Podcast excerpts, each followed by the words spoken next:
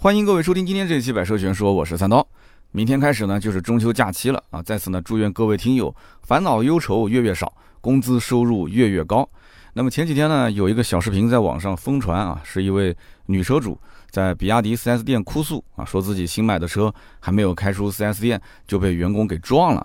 那么店里面不给她维修，也不给她赔偿啊，说 4S 店的员工让她直接去起诉啊。当时看到这个视频，我也非常愤怒。但是我总觉得哪里不太对啊？这 4S 店就这么硬气吗？啊，什么也不谈，直接让你去起诉。然后这位女车主呢，对着镜头是在哭诉，但是她只是哭，没有眼泪啊，那个就是表情呢，演绎的不是特别的好。她说我自己不是本地人，我没有时间去起诉他。就说实话，这年头短视频维权啊，也需要一些感情投入啊。就《水浒传》里面关于女人哭声有三种解释，就有泪无声为泣，有泪有声为哭，无泪有声为嚎。然后后来网友呢又总结了八种哭泣方式啊，有泪有声为啼哭，无泪无声为隐泣，有泪无声为哽咽，有泪低哭为啜泣啊，有泪大声为痛哭，高频低声为呜咽，低频高声为抽泣啊。所以这里面呢，呃，有悲伤的情绪，有委屈的情绪啊，有假惺惺的那种伴随哭声，怎么讲呢，都不一样。所以呢。我觉得啊，这一点大家还是要拿捏住。如果要维权的时候啊，用什么样的哭泣、什么样的哭声，这个一定要记得。实在不会的话，你可以去听听隔壁的这个老梁的情商课，其中有一期啊，就专门讲过这个啊，什么样的哭声是表达出你很冤枉，什么样的哭声是你很悲伤，就是这个呢是有一定道理的啊。就大家如果想学，你可以去听一听啊。那么很明显，就是这一位女车主的维权视频，呃，演技还不到位。没有当初那个西安的奔驰女车主的视频那种代入感。换句话说，就是你想表达你是一个弱势群体的这样一个人设，那你在建立这个人设的过程当中，其实你要能有一个让大家觉得有理有据、能够同情你的点，啊，就是这样的一种表演方式还是有点问题的。那就像我们之前汽车圈里面也出现过类似嘛，对吧？用脚踹那个外卖小哥。那表现得特别强势，那后来解释说这个视频是被人恶意剪辑的，你不知道前因也不知道后果，你中间就那一段。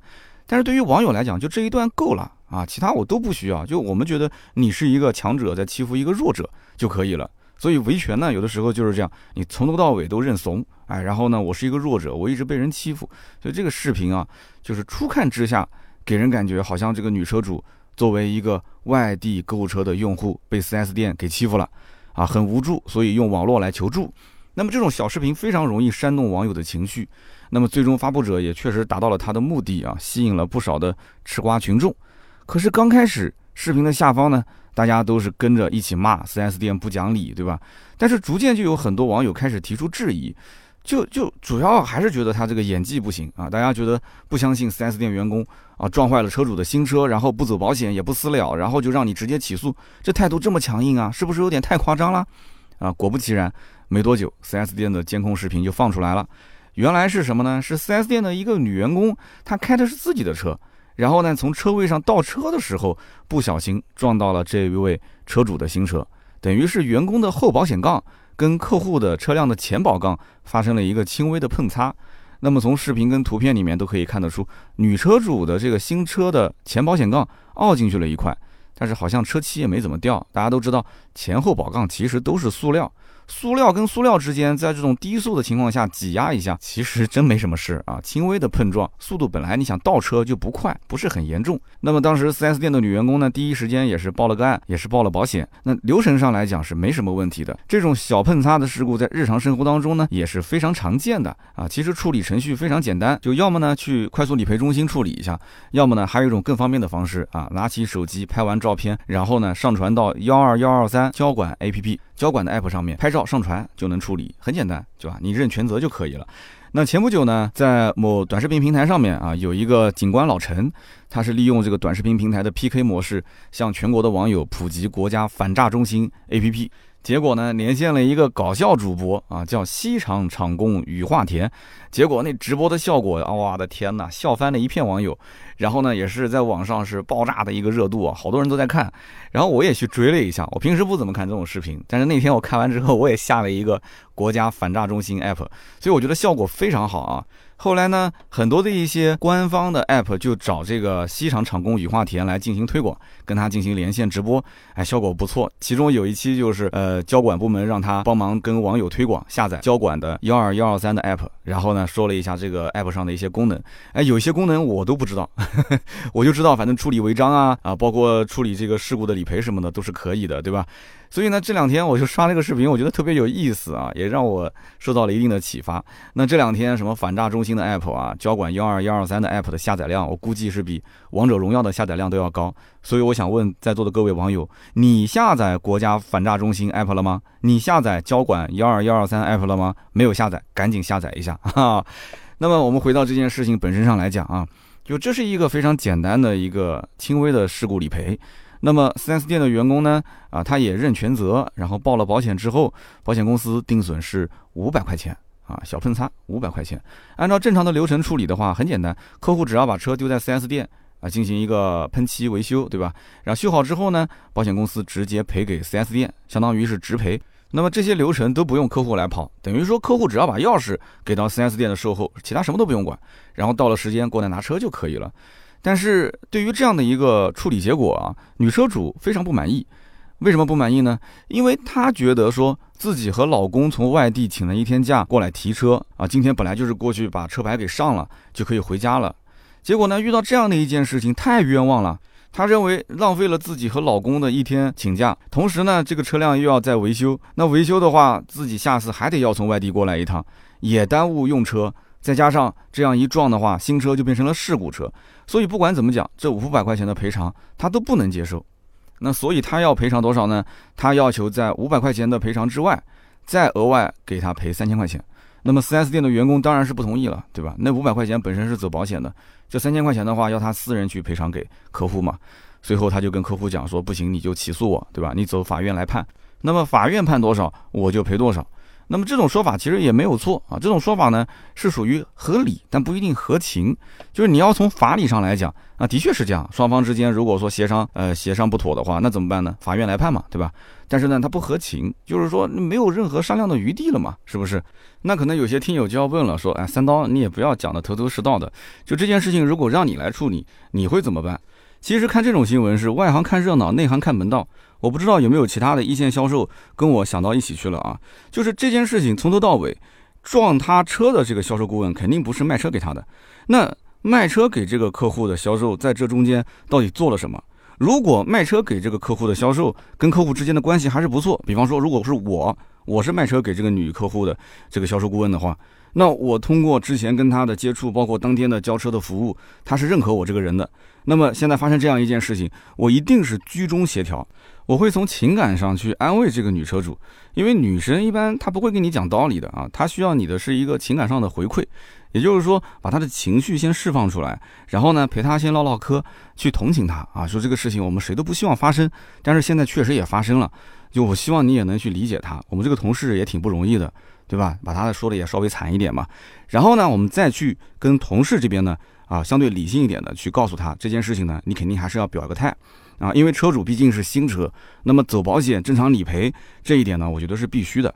那么在此之外，尽量还是啊想一些方法去补偿一下客户。其实方法有很多种，我觉得 4S 店往往也愿意帮员工，就是发生这种意外的话去做一些补偿。比方说，你像我以前就经常遇到啊，员工不小心把客户的车给蹭了，想想员工也挺可怜的啊，一个月就那么几千块钱的工资，所以呢，4S 店就会送一些贴膜啊，啊送一些保养啊。或者送一些售后的精品啊，打折券啊，反正对于客户来讲，只要他能拿到的一些对于他今后能减免的优惠的这种利益，他都会把它算到自己的赔偿范畴之内。所以其实这个一共也就是三千块钱嘛，客户的这个要求，我觉得包括什么四 S 店的积分啊，这些卡啊，这些东西都可以算进去，就不用说销售顾问一定要拿三千块钱的现钱出来给客户。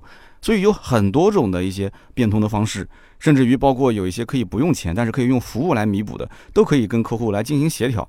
那么这一点的话，我觉得是需要跟我这个同事去沟通的啊，帮他去想办法。所以这个居中协调的销售顾问他在哪里？他为什么一直没有去居中协调，而最终把这件事情啊，把两个相当于是陌生人嘛，然后客户认为你代表的是公司，你现在店大欺客，那么作为这个销售顾问又觉得我很无助，对吧？没人帮我，到最后一直谈谈谈谈到最后就是对方讲三千块钱，这个条件没有办法谈啊，必须是三千块钱，一分不少。那销售顾问也愿意补偿，但是呢，对方不愿意去啊，降低自己的门槛，最后说那不行，你就去法院起诉，那怎么办呢？所以这是一个怎么讲呢？就是人情社会啊，就是说到底了，人情社会就是要去谈人情。虽然说事理是是这么个事理，没有错的。那两个女生之间谈到最后吵架，吵到最后，其实讲的都不是事实了嘛。所以以前我们带销售，说实话，手底下女生销售还是挺多的。有的时候就是这样子啊，他不跟你讲道理、讲事实，你感情上给他一些回馈，反而容易去处理。所以呢，我以前也跟销售顾问就聊的一些跑偏了啊，就是经常会聊一件什么事情呢？就是客户提车当天啊，其实心情是非常非常愉悦的。就甭管买车之前啊，他经历了多少次啊被 4S 店的蹂躏啊，就是跟 4S 店的心理博弈。反正他提车那一天，大多数的客户脸上都是笑嘻嘻的啊，走进 4S 店的大门，心情是非常轻松的。我曾经跟销售顾问也在讲，就是说你跟客户的这种感情升华、培养感情的机会，就是提车的那一天。但同时，提车的那一天，你也需要格外的小心谨慎。那这话是怎么讲呢？就是因为如果客户提车那一天你服务特别的好，给他留下很深的印象，他今后其实用车遇到一些问题，他第一时间能想到你，他真的是把你当成一个销售顾问，而不是一个仅仅卖车的人。我经常遇到身边有一些熟人买了车之后，问他你在哪家店买的？因为南京很多 4S 店我都很熟悉嘛。他说哪家哪家店？我说哎，那个销售顾问叫什么名字啊？基本上十有八九的人都报不出那个销售的名字。你想想看，一个人买车的周期是非常长的啊，反复的电话的这个追踪，反复的客户的询价到店，反复的试驾，反复的谈判价格，最终把车交到客户手上，他竟然连你叫什么名字都不知道，他就记住了是个男的还是个女的。所以你想，这是不是很失败的一件事情？所以以前当我提出这个点的时候，还有销售顾问竟然跟我质疑。说那我车子卖完了，他还过来找我有问题，那么不是有售后吗？他有问题找售后不就行了吗？我说那你这不是猪脑子吗？他有问题来找你，又不是让你去付钱，你只是帮他跑个腿嘛，你只是帮他个忙嘛。那么对于他来讲，他又不懂车，对不对？你帮他售后能省点钱，你帮他能去跑跑腿，他其实很开心啊，是不是？那中国是人情社会，那你现在只是花点时间帮他，那今后他要是身边有人买车，他自然也可以想到你嘛。但是呢，大多数的销售其实做不到这一点啊，因为在他们的印象中，服务到提车那一天就结束了。其实服务是从提车那一天才刚开始。但是因为之前的买卖的过程当中啊，很多人在就是背后甚至还嘀咕啊，说这个客户特别烦，什么什么这个那个的太矫情。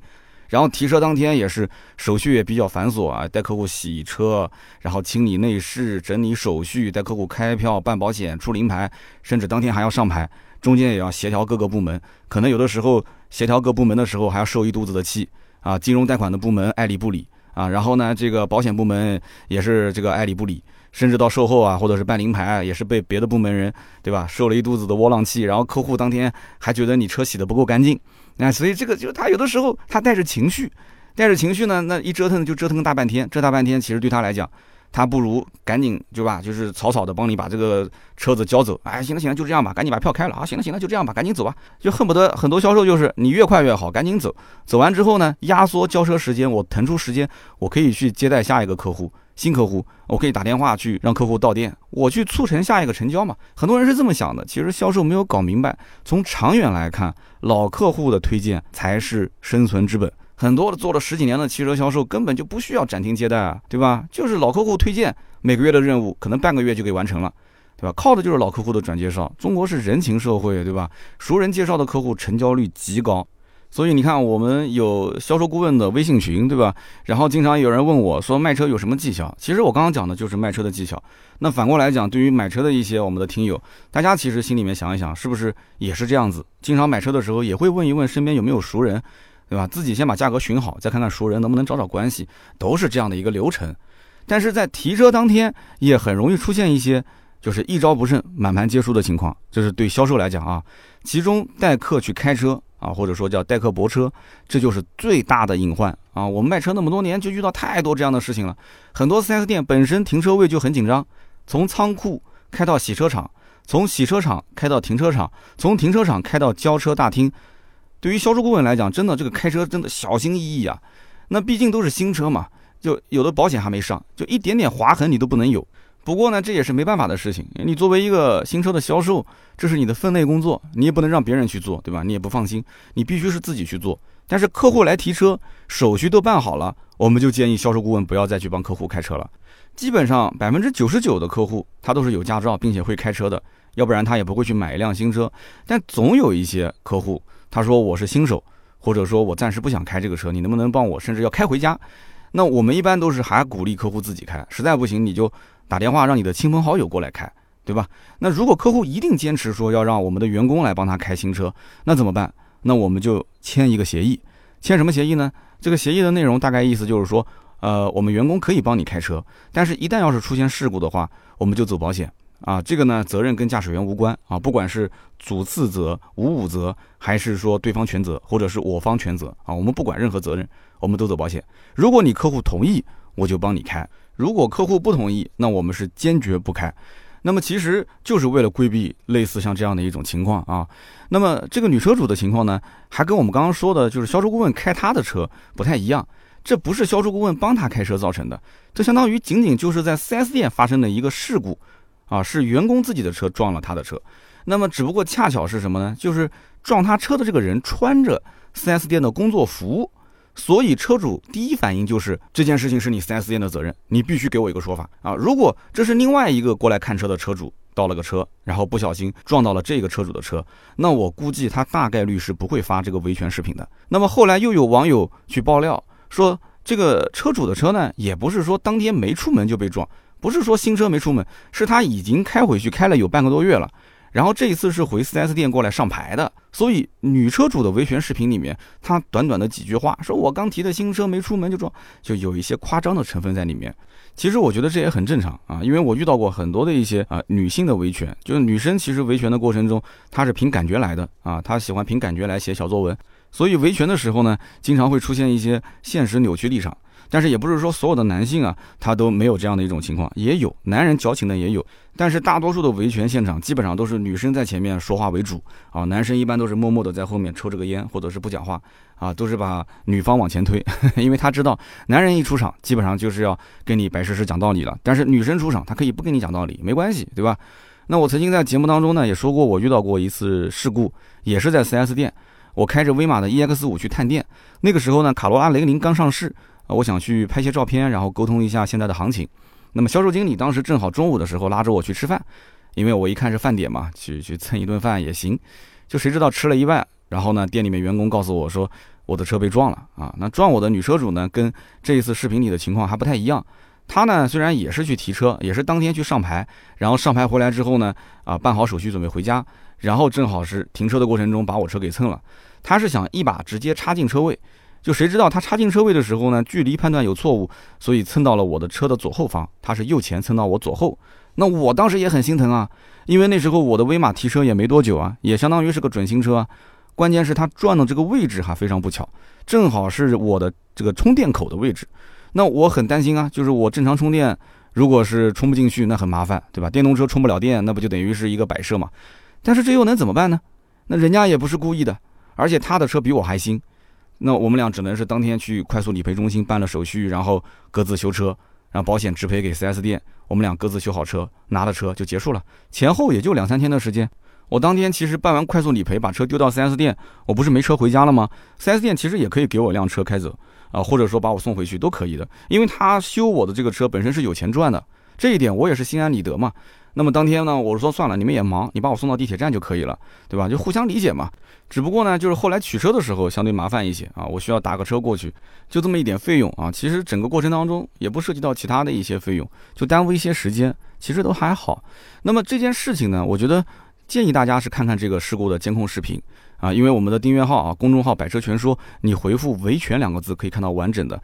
那我们可以从这个视频里面的一些错误的示范，我们学到一些经验，就是大家以后看看怎么去避免发生类似这样的一些问题。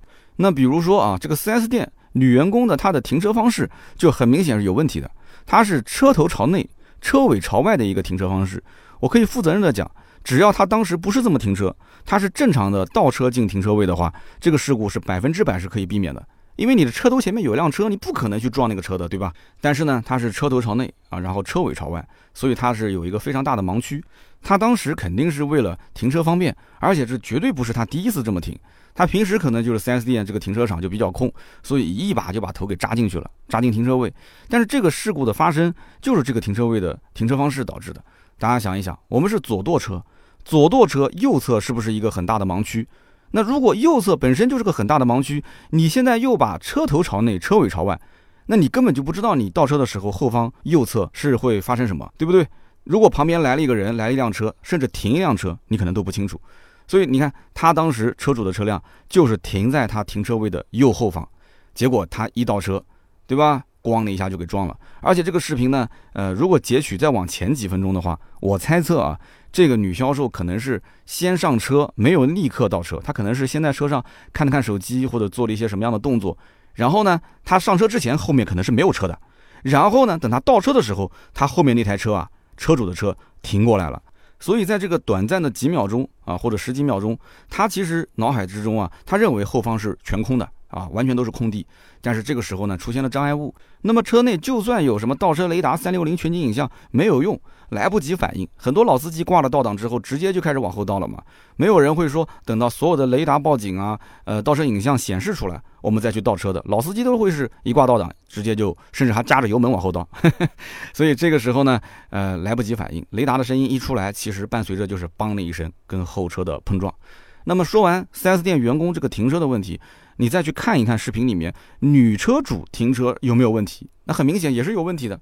首先，她把车是停在停车位的正前方，也就是别人啊进停车位、出停车位都是要从她这个位置过的啊。虽然说她可能是临停，就是车主还是在车上，但是这个区域是非常危险的。你要不就停到车位里面，你要不呢，你就是靠边停，你不要在别人就是进出停车位这个位置，进出停车位这个位置流量非常大。所以呢，事故的发生概率就非常的高，啊，很多 4S 店其实发生事故都是在停车位的进出这个位置。那么你又是停在一个车头朝里、车尾朝外的这个车辆后面，那么大家一定要记得，在停车场里面就要远离这种停车的车辆，啊，因为它的右后方司机是根本看不见的。包括你们家如果有宝宝的话，千万不要让宝宝在这种直接一头扎进停车位的车子后面，他根本什么都看不见。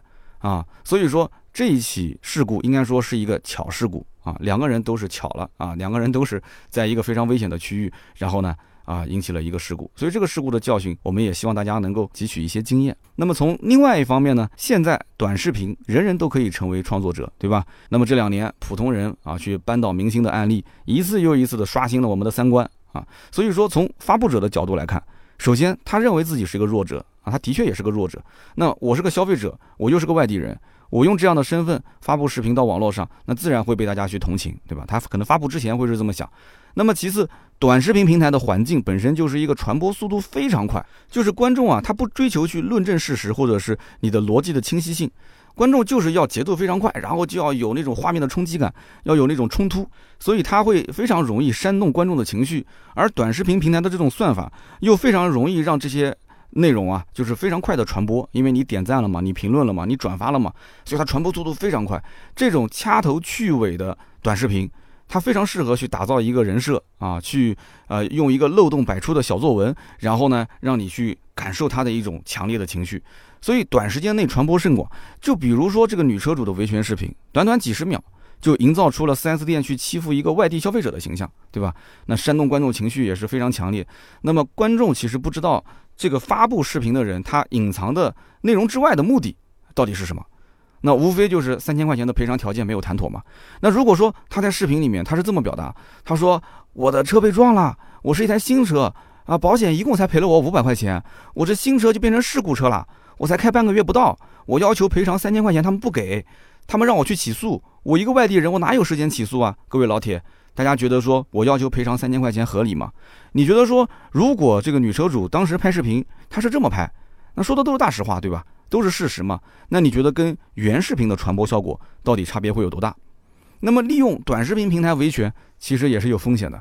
那据说这个女车主维权视频火了之后呢，啊，然后很多人扒出来她是一个带货的主播。啊，就不是特别有名啊，但是也平时卖卖货。那因为 4S 店这个事件啊，后来反转了嘛，她的人设就崩了嘛。反转之后呢，就导致大量的网友去他的账号下面留言谩骂，所以就他只能换一个号，再改个名继续做啊短视频。所以类似这样的事情呢，前不久也发生过一次。深圳有个小提琴比赛啊，这个新闻我估计很多人也都看了吧。一位家长他的女儿没获得第一名，他不服气，他就剪了一段视频啊，拿获得第一名的小男孩跟自家闺女的视频做对比啊，两个人在拉小提琴。那么小男孩拉的呢，明显音准啊有一些不准。那小女孩拉的呢，行云流水啊，拉的不错。那网友当时就看到这个视频对比，非常反差很大啊，对不对？就非常愤怒啊，就觉得说这个比赛不公平，这是史上最水的一等奖。结果没多久，好，有其他的网友又放出了一段这个小男孩一等奖小男孩的完整的比赛视频。哎，结果大家发现这个小男孩拉的很好啊，啊，明显大部分的演奏是非常棒的，所以网友就是一脸懵逼。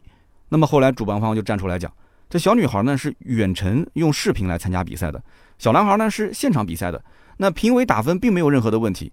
那小女孩的家长他恶意剪辑发到网络上，对这次比赛的这个整体形象是造成了很恶劣的影响。所以说怎么讲呢？就是小视频维权真的是个双刃剑啊！就冲动是魔鬼，大家不要想当然的去发小视频去维权，就你一定要有一个完整的证据链。所以讲冲动是魔鬼啊，就是家里的媳妇儿啊、女朋友要发，你一定要去阻止她。你想想办法把证据链完整。你真的要发，你一定要后续你能像个连续剧一样的，你能把你的所有做实的东西全部发到网上。你要能接受网友的考验啊，网友甚至还要把你个人的一些隐私信息。所以维权一定要拿到做实的证据链，不要凭空想象。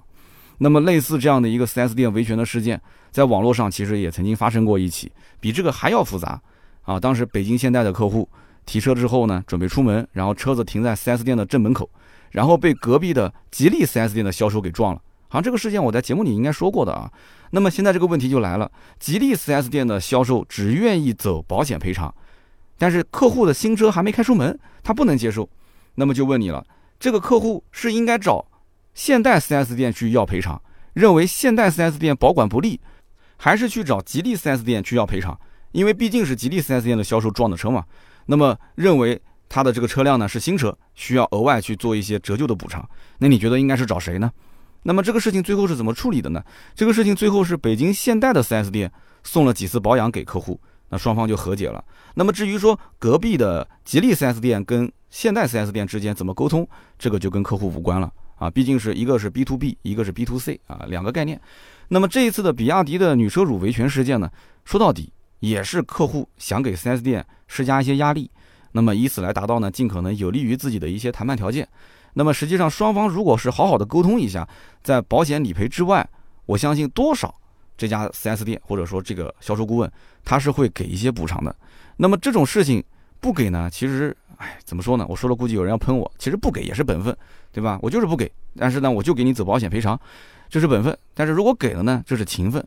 我觉得多少给一点呢？更容易去化解这个纠纷，所以只能是看双方的态度跟他的心理预期，啊，如果说一遇到这种事情，你说双方有一方就得理不饶人，那很容易把事情就推向极端，那双方呢就都下不了台，那这中间就一定需要有一个居中调解的人，这个人是谁？我节目一开始就说了，就应该是当初卖车给他的那个销售顾问，或者说这个 4S 店的领导出面。啊，以公司的这个层面维护一下自己的员工，这毕竟是自己的兄弟姐妹，是吧？然后呢，把客户的情绪安抚一下，给他一些比较合理的赔偿方案。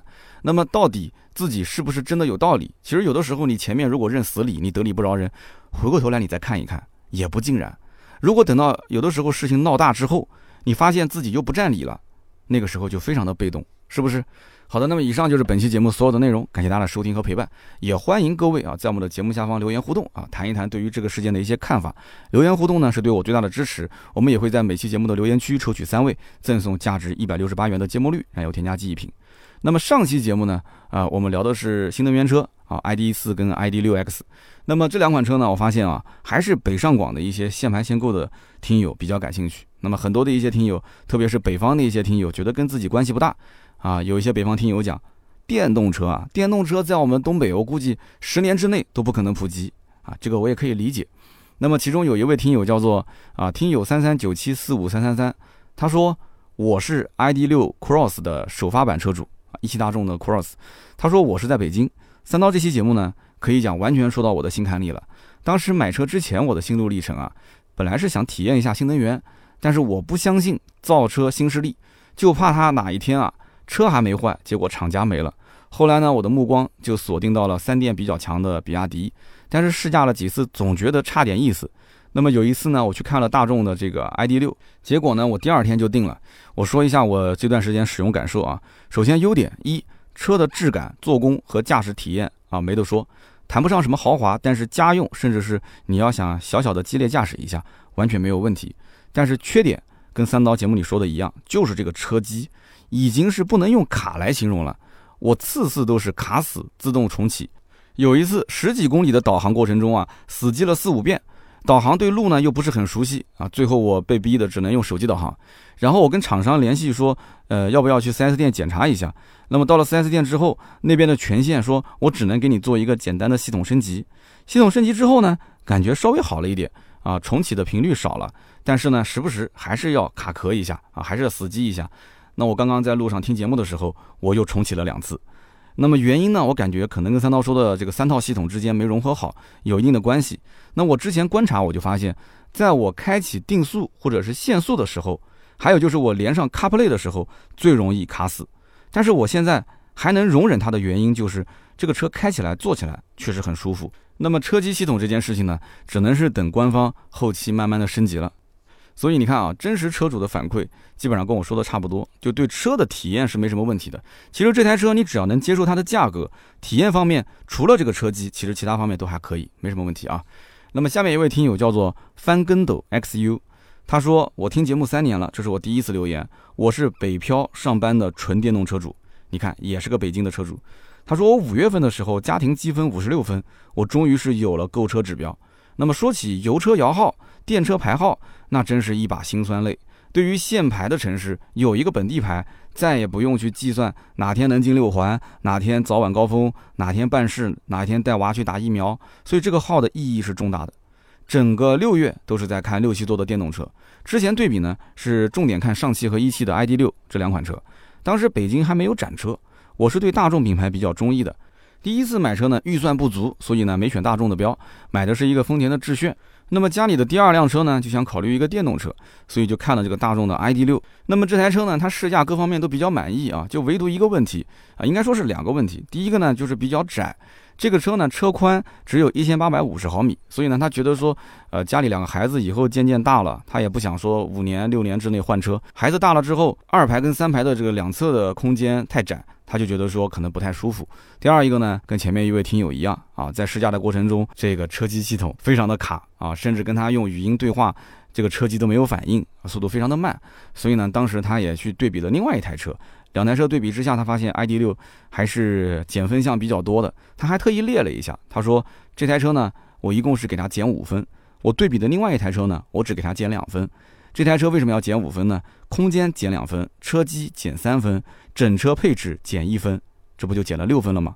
他说这个 logo 可以发光，可以加一分，驾驶质感可以加一分，这样的话不就又抵掉两分，变成四分了吗？那么加速。他觉得一般般，不太好。他加速再减一分，所以他觉得是减五分。所以你看多可怕啊！现在客户买车都已经是开始有自己的一套评价体系了。然后他说，这个大众的 ID.6 呢，有燃油车的优势那一部分，但是也有一些啊不够大胆的地方。那比方说车机这一块就太保守了嘛。非常感谢啊，说了自己的选车啊这样的一个心得。但是我很想知道，你最终没有买 ID.6，你买了什么车？你能不能在这一期节目的下方告诉我？我很好奇啊，你没说出来。那么下一位听友叫做听友二三三四八九六七四，他说：“三刀你好啊，我也是铁粉，但是今天我第一次评论。